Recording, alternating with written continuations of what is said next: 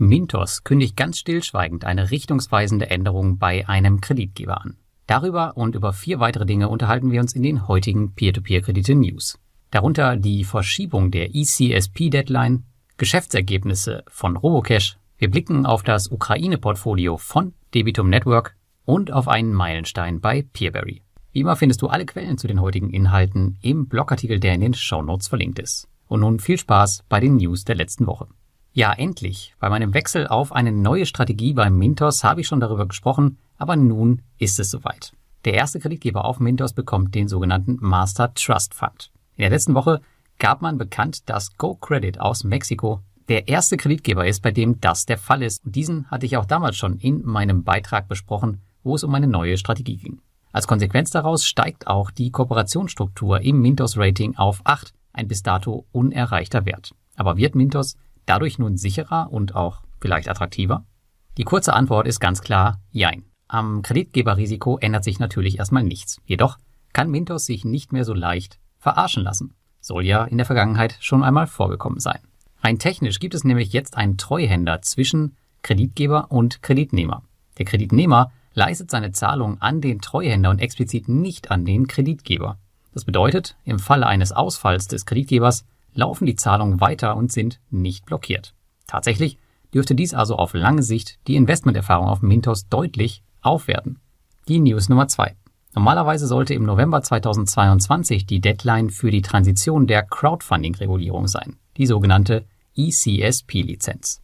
Ab dann hätten Pleitegeier wie Crowdestor und Co. eventuell ein Problem gehabt, jedoch geht der Kelch für ein Jahr an ihnen vorüber und sie haben ein Jahr länger Zeit, sich auf die Folgen dessen vorzubereiten.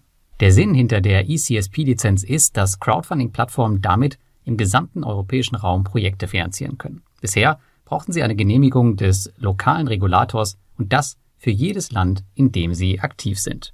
Damit das funktioniert, müssen jedoch die Regelungen der einzelnen Länder auch auf die neue Regulierung angepasst werden. Zwei Länder haben die Deadline hierfür nicht einhalten können, und zwar Deutschland und Frankreich. Die News Nummer drei.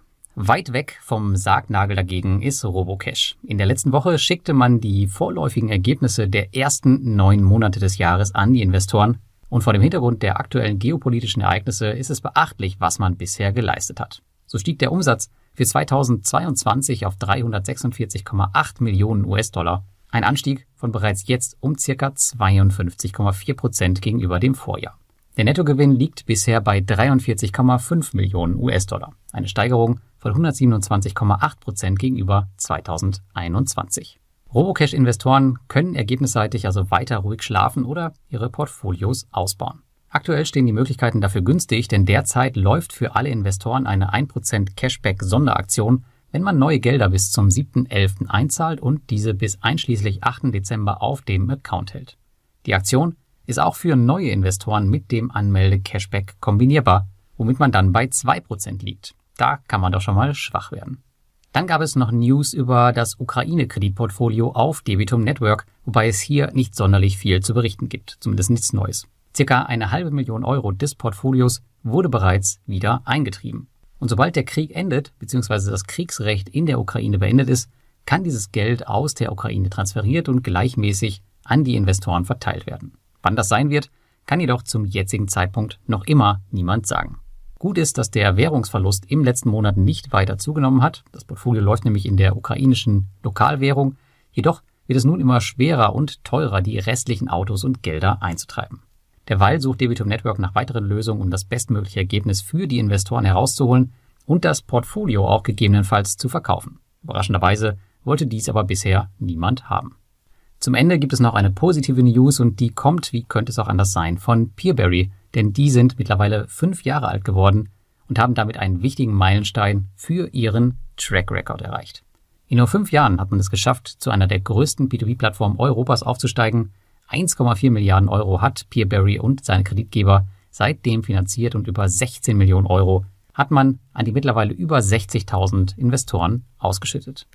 Und der Weg, der war alles andere als ein Alleingang für Peerberry. Kam man mit der Covid-19-Pandemie noch einigermaßen gut klar, mussten sie spätestens durch den Krieg in diesem Jahr in Anführungsstrichen zaubern, kam doch ein Großteil ihres Portfolios aus Russland und der Ukraine.